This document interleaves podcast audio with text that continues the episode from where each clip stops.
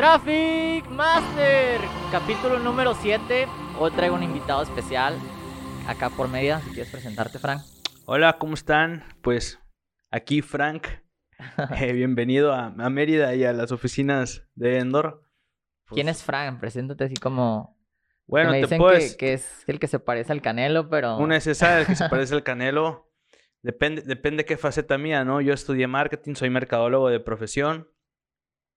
Hace ya casi 10 años, ahorita en octubre de este año, 2021 estamos en este momento, fundé una agencia de marketing, que es donde estamos ahorita, que es Endor. Y bueno, pues mi trayectoria en el mundo del marketing y el branding es pues gracias a Endor, la parte de ejecución, la parte real. Antes de eso fui promotor de eventos, de conciertos específicamente, y apasionado del emprendimiento.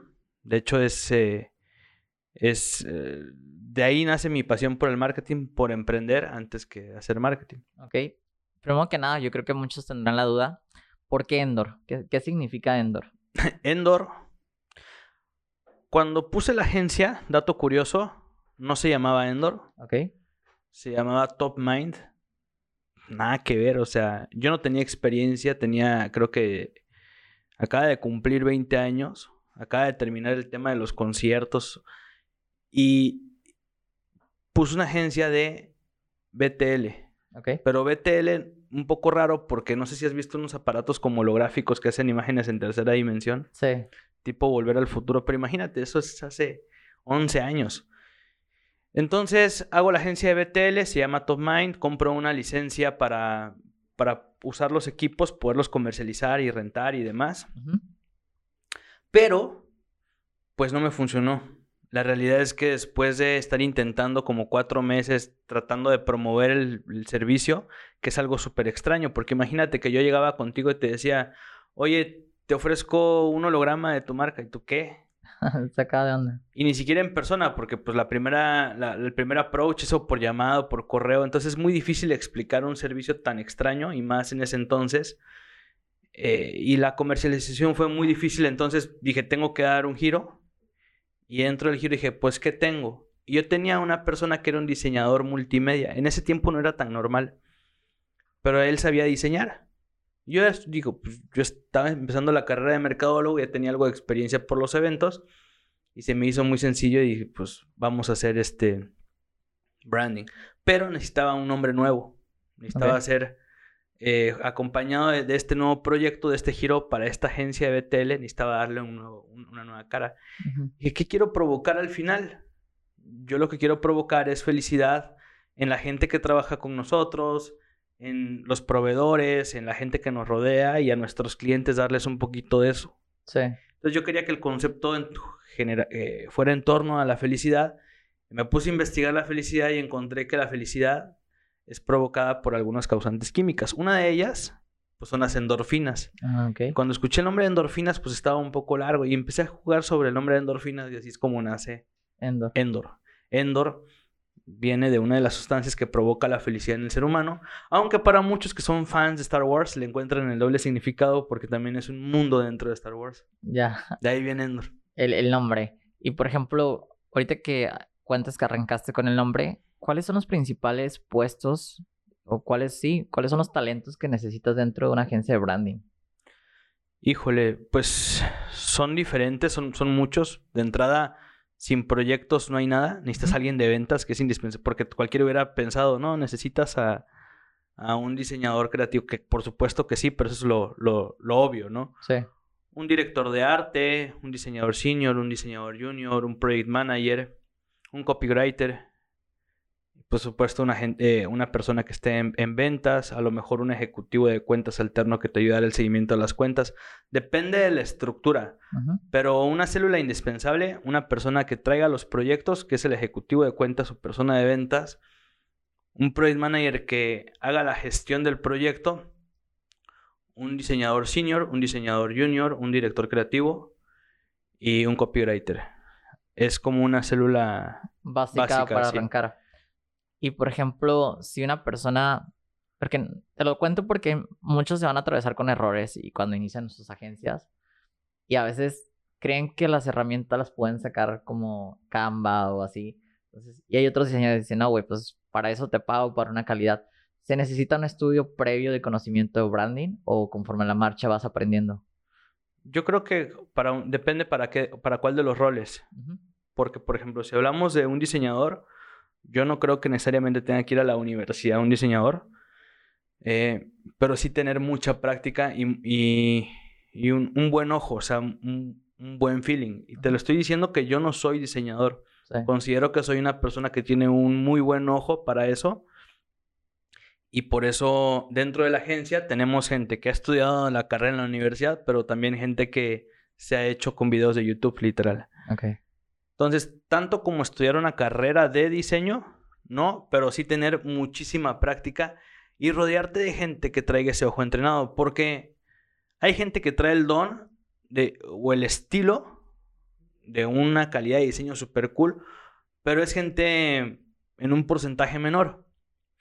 La única forma de que alguien pueda subir su calidad de diseño, no solo ejecutando y ejecutando, porque tú puedes hacer en diseño tortillas y hacer diseño pues jodido 10 años y así te vas a quedar, sino te tienes que rodear de diseñadores de, de, buena envergadura, o sea, de buen nivel, para que tu ojo se vaya alineando al de ellos y se vaya afinando. Es la única forma de hacer, pero hacer rodeado de gente que ya tenga pues una calidad alta y un buen ojo. Ok. ¿Cómo, ¿Cómo podrías darte cuenta que una persona es buena haciendo diseño? Porque creo que muchos hay muchos diseñadores buenos, como también hay muchos diseñadores muy malos que lo hacen por cumplir y traen un formato eh, pues muy empresarial de los 90 o de los 2000, que son el logo con un fondo y ahorita como vemos van cambiando la, la secuencia de cómo hacer un diseño, ¿no? Es una muy buena pregunta con una respuesta muy subjetiva, porque el diseño es súper abstracto. Lo que a ti te gusta, a mí no, y a los que nos están escuchando, pues cada quien tiene gustos diferentes. Pero obviamente hay, hay estilo, ¿no? O sea, hay, sí hay algo que te dice, ah, este trae buen estilo y este no, que es por eso te digo que el ojo se va desarrollando conforme al tiempo. Cuando yo arranqué, no veía lo que hoy veo. Si yo volteo a ver el trabajo que hacíamos como agencia hace 10 años, digo, me, da un poquito de penita, ¿no? Digo, ay, güey, ¿cómo hicimos eso? Y no hubiera habido forma de que yo, yo, hubiera afinado mi ojo si no hubiera sido por una línea de tiempo y de ir haciendo y de rodearme de gente pues muy capaz, que me fueron enseñando a mí cómo ir subiendo el nivel de diseño cada vez más. Ok. Pero pues podría decirte que hoy yo como Frank, si me muestras dos portafolios de dos diseñadores, uno súper chingón y otro muy jodido, lo identifico pues por ojo, ¿no? No, no te puedo decir, es que los, las, las, líneas y los trazos y la escuela donde estudió, no hay una respuesta así. Ok. Entonces sí es un poco de criterio, pues, un poco subjetivo. Ahora, ¿cuáles son los...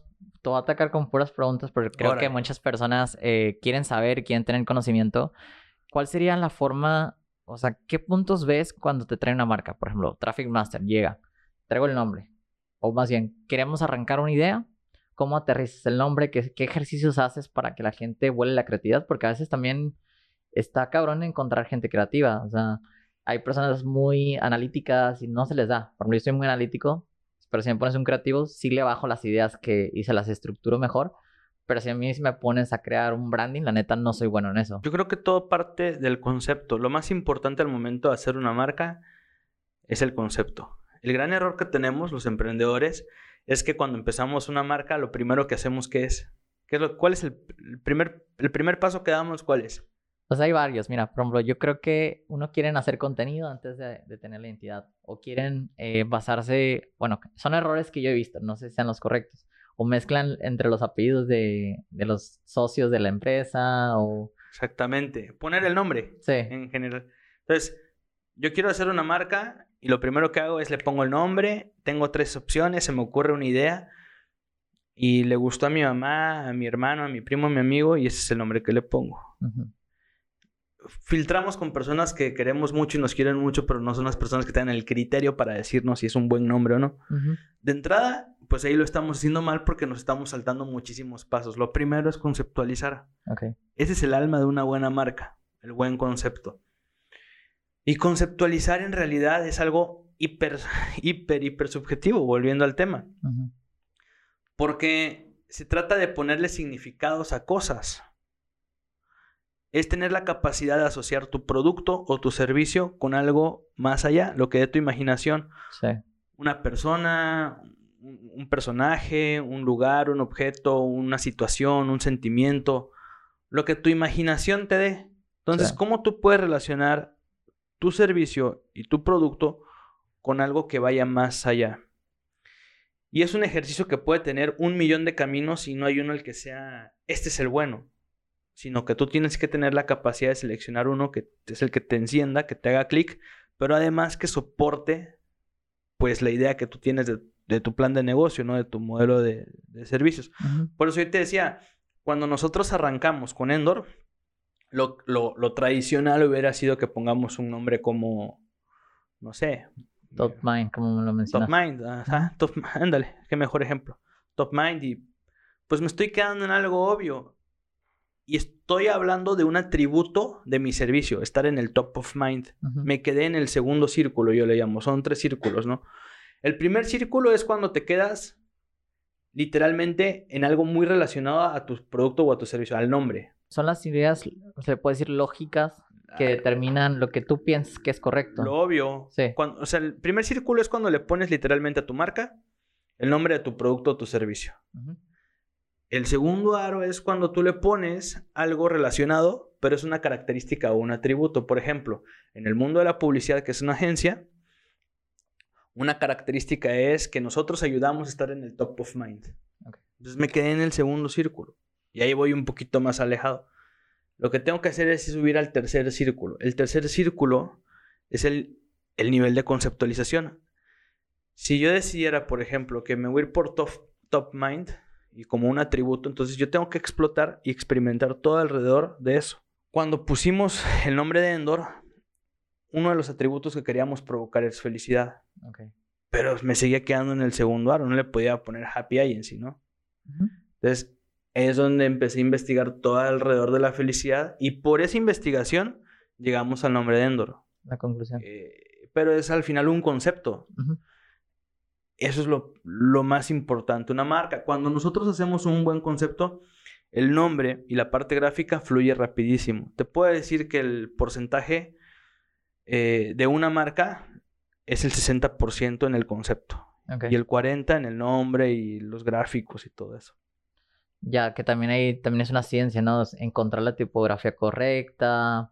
Eh, pues no, sé cómo se le puede decir el tema del logo, la transformación que haces de que, que la letra sea la E o que sea la N, o sea, que combinen. Y, logotipo, imagotipo, isotipo y hay varias cosas que son muy técnicas. La verdad, a mí no me gusta ser una persona técnica, sino el logotipo en sus diferentes configuraciones, la identidad visual, no sé.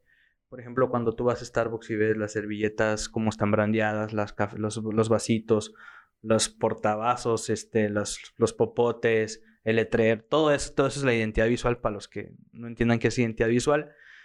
Y todos esos complementos del logotipo, pues fluyen muy bien y salen muy bien cuando hay un buen concepto.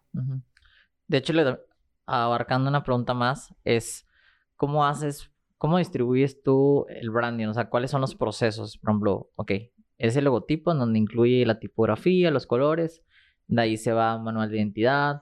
¿Cuál es tu proceso en los servicios de, branding que tiene que atravesar el cliente? Bueno, el primero es que hacemos el, onboarding, es un brief. El brief, hacemos una serie de preguntas para llegar a, a extraer lo más importante del proyecto.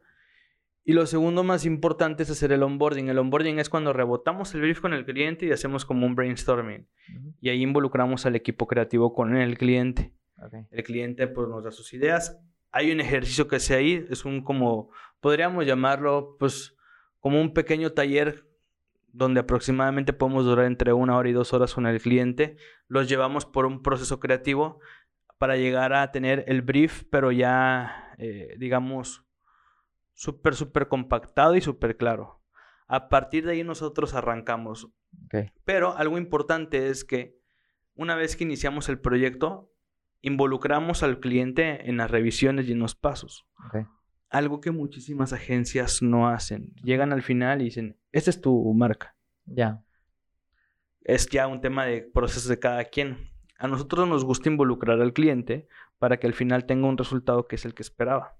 Sí, pues al final puede decir que es su hijo el que va a crear y con el que se va a quedar. Y por ejemplo, lo primero que presentamos es el concepto, nada gráfico, ni el nombre. Lo segundo es el nombre. Lo tercero es el logotipo. Y lo cuarto es la identidad gráfica. Y si ya estamos así, ya se entrega el branding completo. Toda, todo el paquete. Y por ejemplo, yo veo que muchos emprendedores o marqueteros les cuesta cobrar un branding. O sea, no. ¿Cómo le, defines un precio a tu arte? ¿Cuáles serían las cualidades que tú puedes decir? O sea, yo entiendo que para temas de agencias es como que tiene que cubrir para que tu equipo sobreviva, ¿no? Para tener buenos talentos. Pero al arte, ¿cómo se le define un precio? Depende, puede ser por costo o por valor. Por valor es literalmente un artista evalúa su cuadro y el, valor de un cuadro puede depender de muchísimos factores. El renombre del artista, el tiempo que tenga y el valor que las personas le dan por X razón. Es por valor. Por costo literalmente es pues, por el tiempo del el tiempo de mano obra de que te llevó a hacer, por ejemplo, un branding. Si tú haces un, por ejemplo, un, vaya, un cálculo y cuánto cobrar por, por un branding que a mí me costó en tiempo 10 dólares, ¿cómo, en cuánto lo vendo? ¿no? Depende cuánto margen de utilidad quieres tener. Yo lo que siempre digo es, si vas a cobrar por costo mínimo, multiplica tu mano de obra por 3.5 mínimo para que tengas un buen margen de rentabilidad. Sí. Asegures la rentabilidad. Y si vas a cobrar por valor, pues simplemente justifique el valor que, el, lo que tú quieres cobrar, porque normalmente cobras por valor cuando vas a cobrar más del 3.5. El gran problema es que la mayoría de los creativos cobran por ahí del 2, tal vez el 1. Y, eso hace que entre, entre ellos mismos compitan, ¿no? Esto lo claro. y el diseñador normalmente cobra el 1, porque él cobra, él calcula su tiempo nada más, y ahí está haciendo mal. No puede calcular nada más su tiempo, porque si no está haciendo, pues simplemente em, eh, eh, eh, empleado de su cliente. Ya, ese es un buen punto. Le vamos a dar una pausa porque aquí vamos al contenido premium. Este, pero déjanos tus redes sociales para que la gente te siga. Claro que sí, me pueden encontrar como su amigo Frank Moreno guion bajo.